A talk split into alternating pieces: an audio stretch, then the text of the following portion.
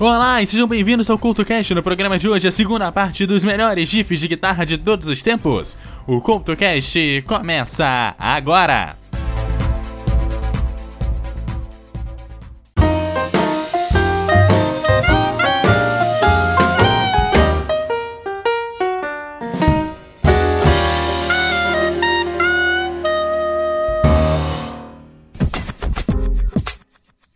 Olá, o CultoCast dessa semana está começando e hoje eu trago a segunda parte da seleção dos GIFs de guitarra, pois o CultoCast já falou de pessoas, grupos e bandas, fez seleções por países, por temas e chegou a vez de fazer um instrumento, a guitarra.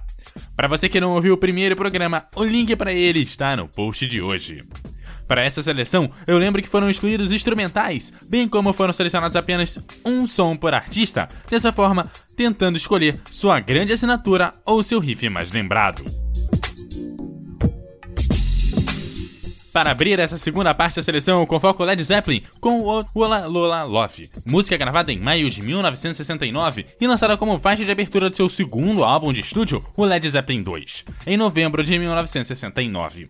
Foi originalmente gravada em vários estúdios de Nova York e Los Angeles durante a segunda turnê da banda pelos Estados Unidos e produzida por Jimmy Page no Olympic Studios em Londres. Quando lançada nos Estados Unidos, tornou-se seu primeiro single de sucesso e recebeu a certificação de ouro em abril de 1970, tendo vendido mais de um milhão de cópias. Em 2004, foi classificada na posição de número 75 na lista das 500 melhores canções de todos os tempos da revista Rolling Stones, em março de 2005, a revista Q colocou a música na terceira colocação das 100 melhores faixas de guitarra. O riff principal da música é citado como um dos melhores e mais marcantes riffs de guitarra da história. A seguir, tem Led Zeppelin aqui no CoutoCast.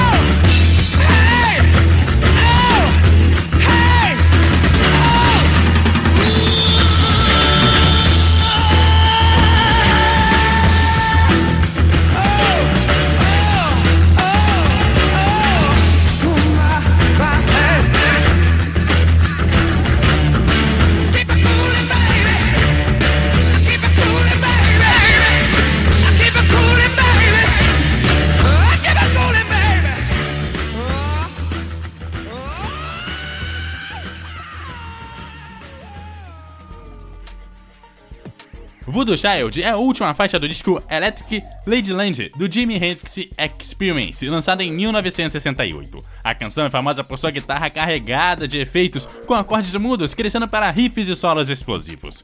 Seu riff de guitarra foi eleito o melhor de todos os tempos em eleição promovida pelo site Music Radar, com a participação de mais de 5 mil pessoas. Voodoo Child também é o título da biografia em quadrinhos do guitarrista. O tema também foi usado por Hulk Hogan durante suas entradas na época do WCW e do WWE. Bom, você pode ter a sua banda de rock preferida, mas com certeza o Jimi Hendrix é o grande guitarrista de todos os tempos. A seguir, tem Voodoo Child aqui no Couto Cast.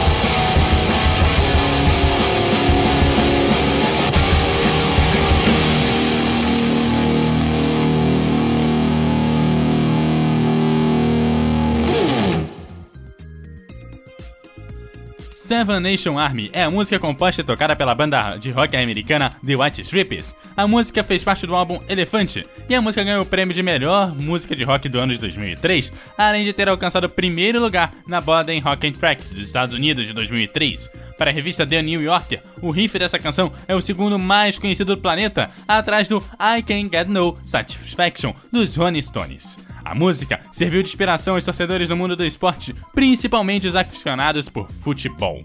Nas arquibancadas, o riff da canção Seven Nation Army é frequentemente tocada pela torcida bárbara do Bayern de Munique na Alemanha, logo depois de ter marcado um gol. E também se pode ouvir a música na NBA, principalmente na American Airlines Arena, onde a torcida do Miami Heat recebe os jogadores da equipe ao som do riff. E no decorrer da partida, conforme o Heat pressiona os seus adversários, os torcedores fazem a festa e empurram o time cantando o riff. O tema também serviu de inspiração para a torcida do Manchester United, que editou a música para homenagear o atacante holandês Robin van Persie. A seguir, tem Seven Nation Army aqui no CoutoCast.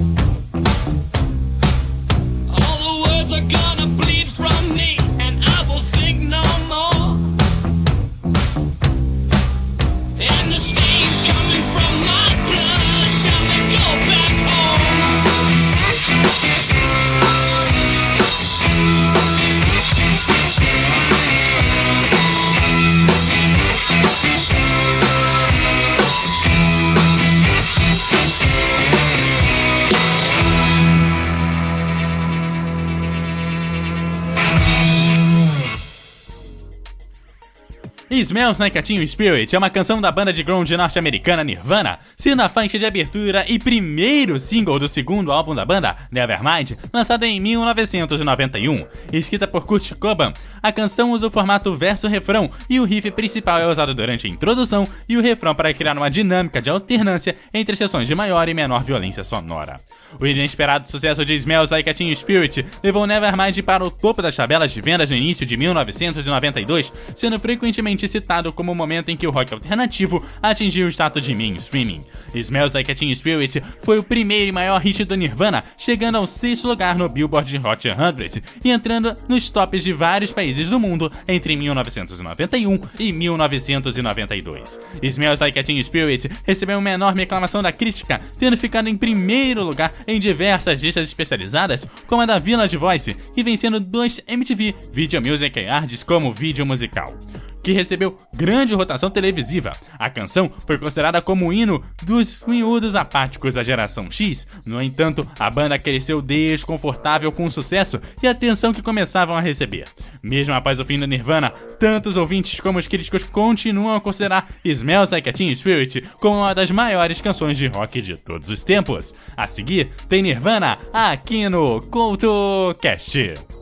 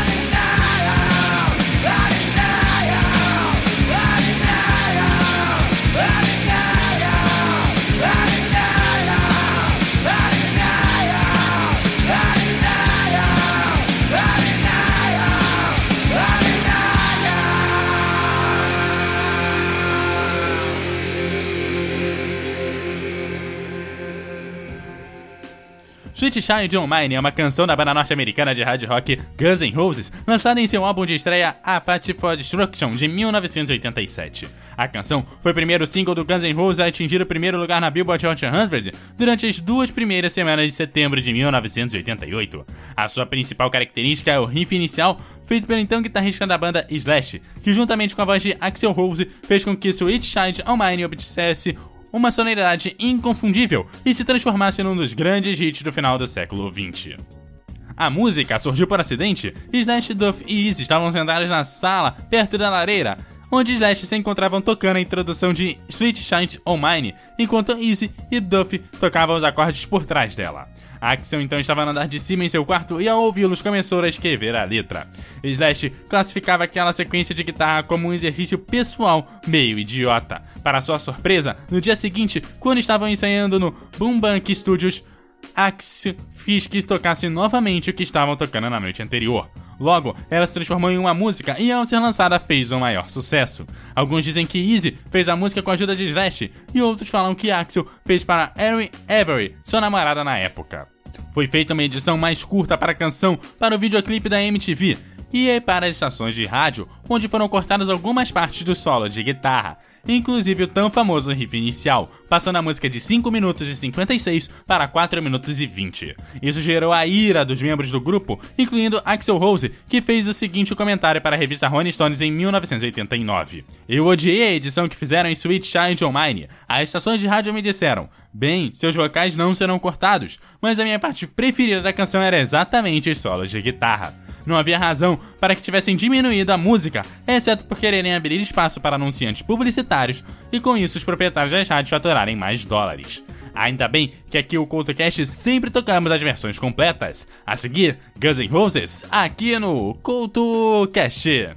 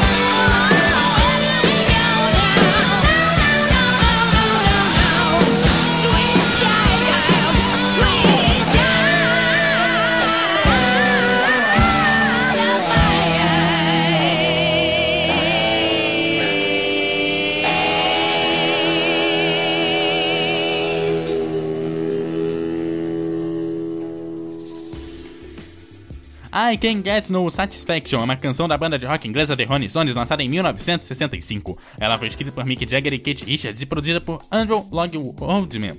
A canção é notável pelo seu riff de guitarra de três notas, em que Richard abre e dirige a música, e pela letra que inclui referências a relações sexuais e a um tema anticomercialismo. A última, em particular, levou a música a ser percebida como um ataque contra o status quo. A canção foi lançada como single nos Estados Unidos em julho de 1965 e também participou da versão americana do álbum Out of Your Heads, lançada em julho daquele mesmo ano.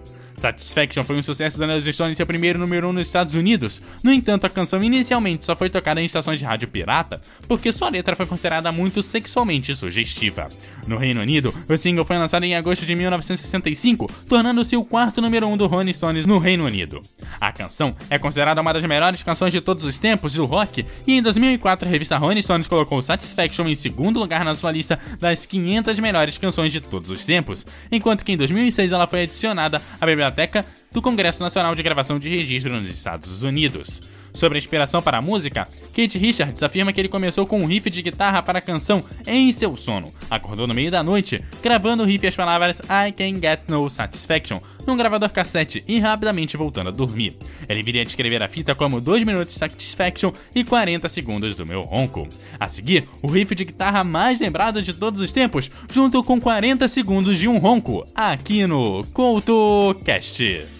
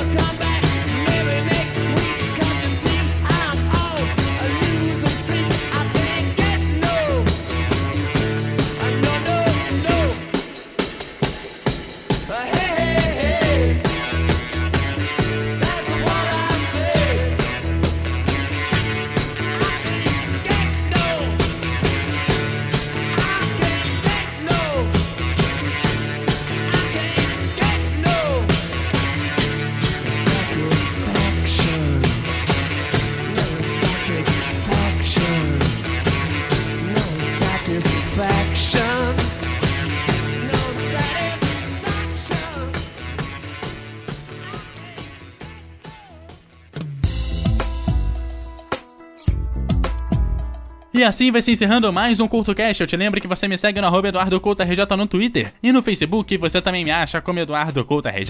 Deixe seus comentários em www.eduardocultorj.wordpress.com. Aquele abraço e até a próxima!